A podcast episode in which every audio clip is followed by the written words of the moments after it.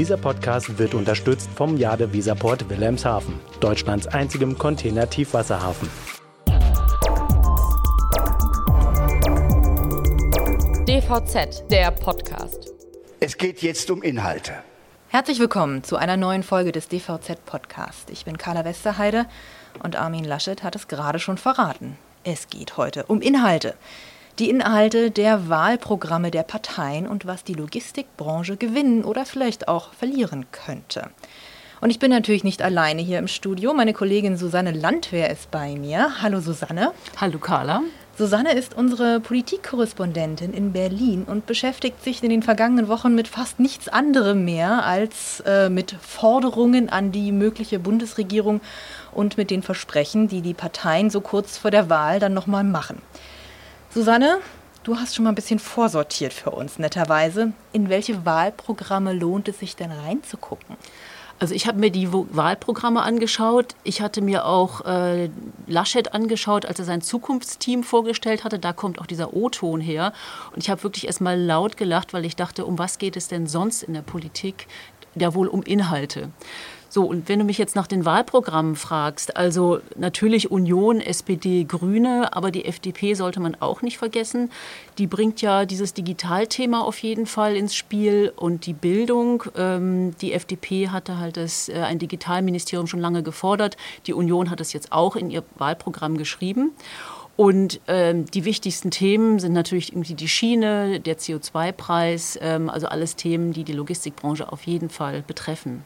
Wir wollen ja heute so ein bisschen über das Wahlprogramm oder die Wahlprogramme mit Blick auf die Verkehrspolitik sprechen. Kommt die denn überhaupt, ich sag mal, ausreichend vor oder wird die nur so ein bisschen am Rande noch mit abgehandelt?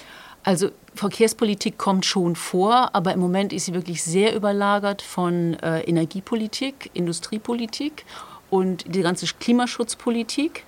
Und ähm, was ein wenig enttäuschend war bei Armin Laschet, als er sein Zukunftsteam vorstellte, also da kam eben Verkehr nicht vor. Es gibt jemanden eben für, für Klima. Und ähm, ja, was er sonst noch so vorhat, das können wir uns jetzt mal im O-Ton anhören. Es geht um eine Richtungsentscheidung der deutschen Politik, die am 26. September entschieden wird. Wachstum und Wohlstand, Stabilität, ausgeglichene Haushalte, innere und äußere Sicherheit – und Klimaschutz mit dem Erhalt des sozialen Zusammenhalts und von Industriearbeitsplätzen in Deutschland. Man hat es gehört, kein Verkehr. Aber Planungsbeschleunigung, das ist halt eben ein ganz, ganz großes Thema. Das hatte Laschet jetzt auch gerade wieder aufgenommen in seinem 100-Tage-Programm. Also wenn er denn ähm, äh, Bundeskanzler werden sollte, steht da auch was drin zur Planungsbeschleunigung. Und schon ein paar Tage vorher hat er gesagt, man muss das Verbandsklagerecht einschränken und die Stichtagsregelung wieder einführen. Also das heißt, wenn Verbände klagen wollen, müssen sie auch bis zu einem bestimmten Stichpunkt, Stichtag ähm, Einwände vorgelegt haben. Und ähm, das musste aber aus dem Gesetz rausgestrichen werden, weil das halt eben EU-rechtlich nicht möglich war. Aber darüber regt sich die CDU, CSU wahnsinnig auf. Und die Verbände sagen immer, nein, nein, und wir klagen doch gar nicht so viel. Und wenn wir klagen, dann ist das doch alles auch rechtens, rechtens und wir bringen doch auch noch unheimlich viele Impulse rein. Ich möchte nochmal auf das Planungsbeschleunigungspaket zurückkommen. Das ist wieder so ein schönes deutsches Wort, wo wir uns in der Zeitungsbranche wieder wahnsinnig freuen werden, weil das nämlich die ganze Zeile einnimmt oder wahrscheinlich sogar zwei. Es ist ein Monsterbegriff. Ähm, aber wo liegt denn das Problem bei den Planungen? Das ist ja ein Stichwort oder ein Stichwort, das hört man immer wieder. Gibt es jetzt eine Lösung oder fangen wir mal mit dem Problem an? Ja, das Problem ist, also Christoph Ploss ist CDU-Abgeordneter aus Hamburg im Bundestag und der hat das äh, einmal sehr gut beschrieben. Jeder von uns kennt doch Beispiele, wo es teilweise Jahre oder Jahrzehnte gedauert hat, bis ein Infrastrukturprojekt endlich fertig war. Egal ob im Norden, Süden, Westen oder Osten unseres Landes. Da kann man die Autobahnstrecke A20 als Beispiel nehmen. Ich als Hamburger kenne natürlich in erster Linie die Elbvertiefung. Man kann aber auch die Bahnstrecke Berlin-München nehmen. Als man mit der Planung begonnen hat, da bin ich noch nicht mal in die Grundschule gegangen, ist vor zwei Jahren fertiggestellt worden und unser geschätzter Kollege Philipp Amthor war noch nicht einmal geboren. Insofern sieht man mal, wie lange das gedauert hat und äh, solche Beispiele, äh, die findet man auch zuhauf in unserem Lande. Tja, und heute ist Christoph Ploss 36 Jahre. Also das heißt 30 Jahre Planung, bis überhaupt irgendwas mal fertig wird. Ähm, das ist bei vielen Projekten so, und das hat die Bundesregierung auch erkannt und auch das Bundesverkehrsministerium, und die haben eben in dieser Hinsicht auch viel getan. Also es gibt mittlerweile vier Beschleunigungsgesetze ähm, wo Investitionen schneller fließen sollen, wo Genehmigungsverfahren schneller sein, vom Tisch kommen sollen. Der Bundestag kann über 13 Schienen- und Wasserstraßenprojekte entscheiden. Das soll auch schneller sein. Außerdem wurden halt die Genehmigungen vereinfacht und auch der Klageweg schon ein bisschen eingeschränkt.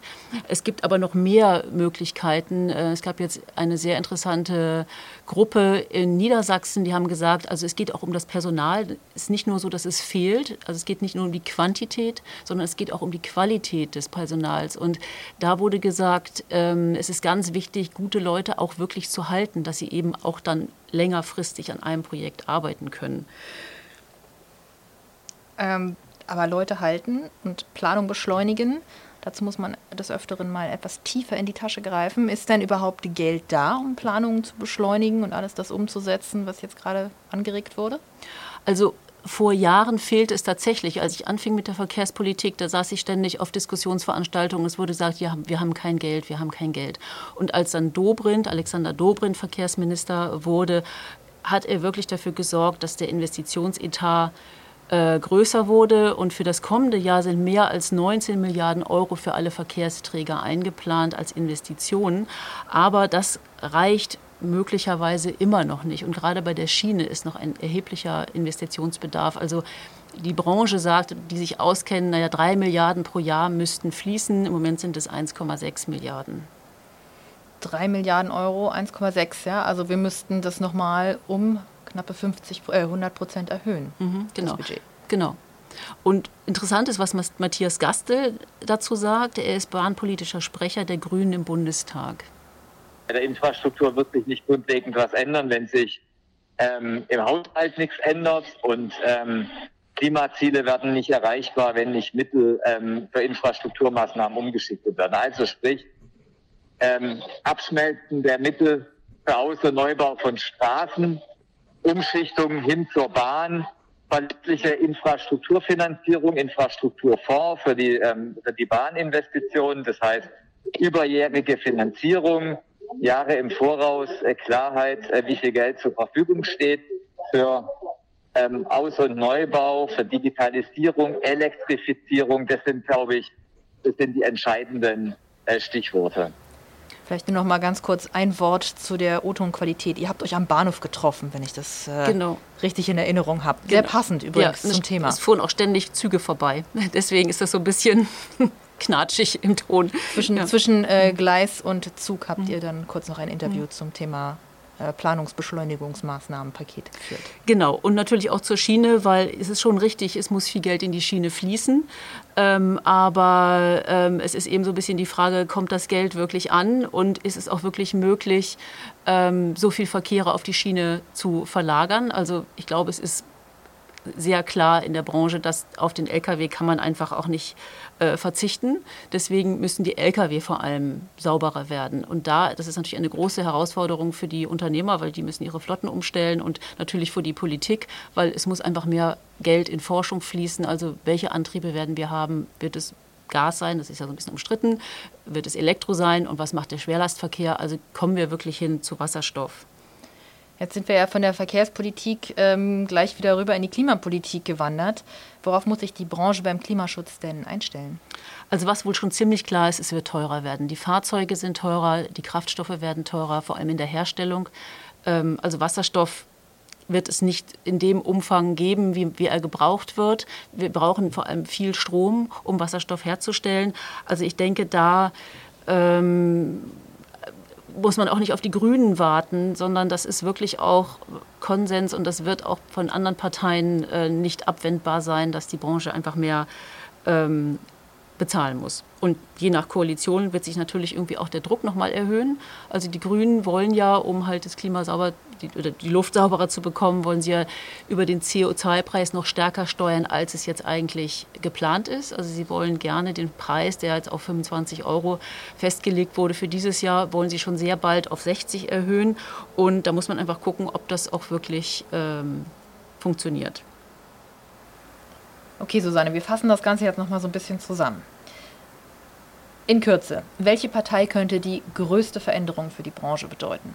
Also welche Partei in der Spitze in der Bundesregierung? Also das ist wirklich sehr schwer zu sagen.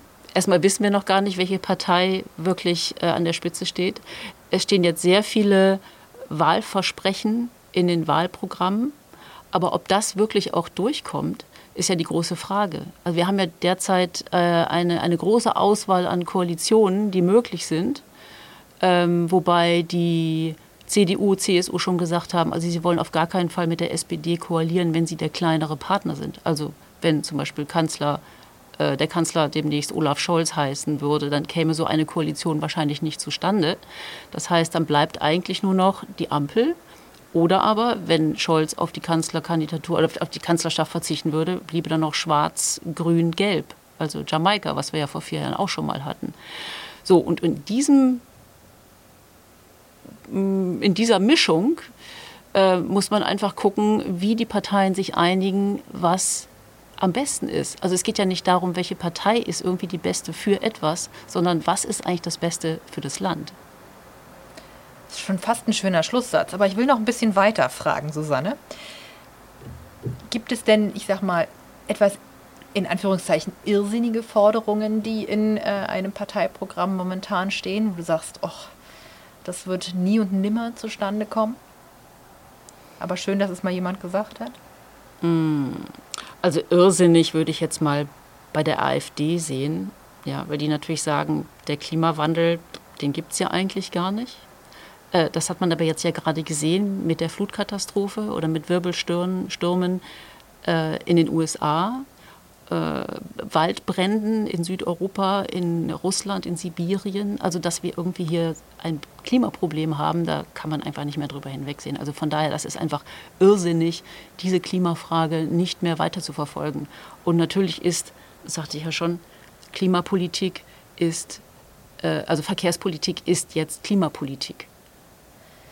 Ich habe heute in einem Kommentar gelesen oder gehört, und es tut mir leid, ich kann dieses Zitat leider nicht mehr ähm, in seinem Urheber zurückführen, weil ich mich nicht mehr daran erinnere, wer es gesagt hat. Aber es kam, dass, dass diese Wahl ist die spannendste seit 2005. Gilt das auch aus Sicht der Logistikbranche? Ja, auf jeden Fall.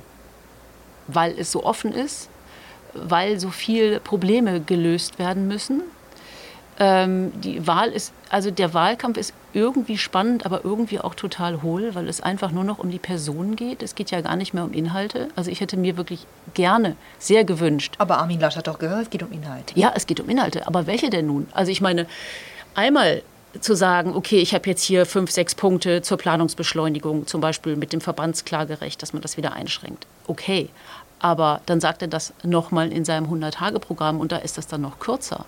Aber was gibt es denn sonst noch für Probleme in der Transportbranche? Ich weiß nicht, ob er jetzt schon irgendwann mal das, das Wort Güterverkehr gesagt hat. Gut, es geht jetzt auch nicht nur um ihn. Er ist halt jetzt irgendwie derjenige, der gerne Kanzler werden möchte. Und er hat natürlich dann die ganzen Ministerien und die Fachpolitiker sprechen natürlich über den Güterverkehr.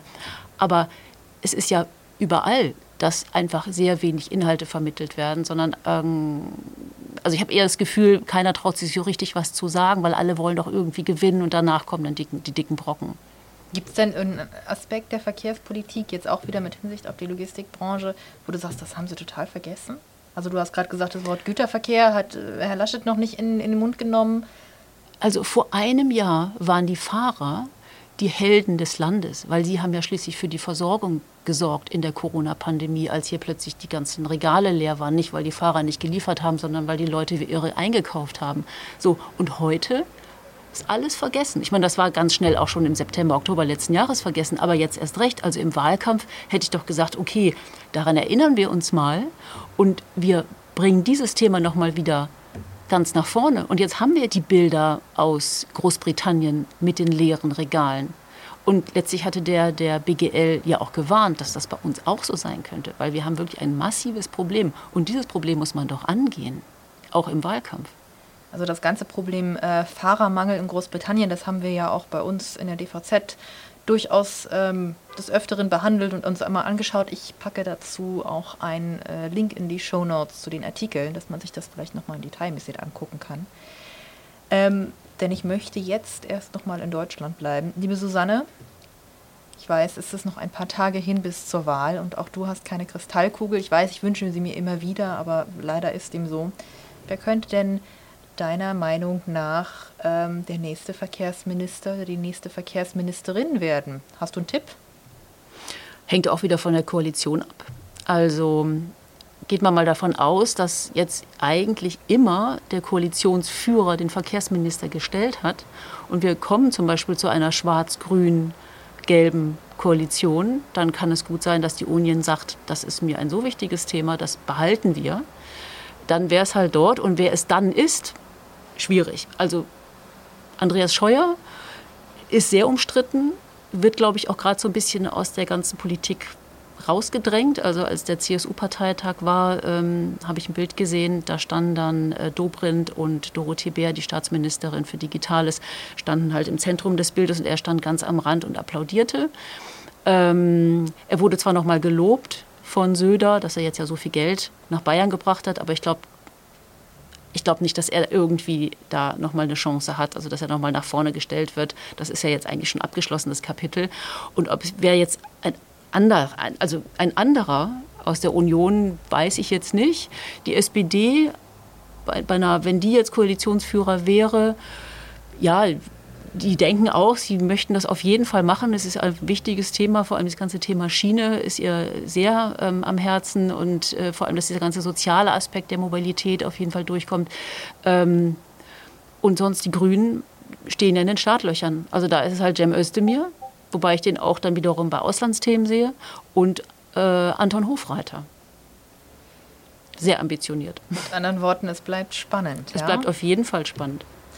Na gut, dann Susanne, da bin ich ganz bei dir, wie gesagt.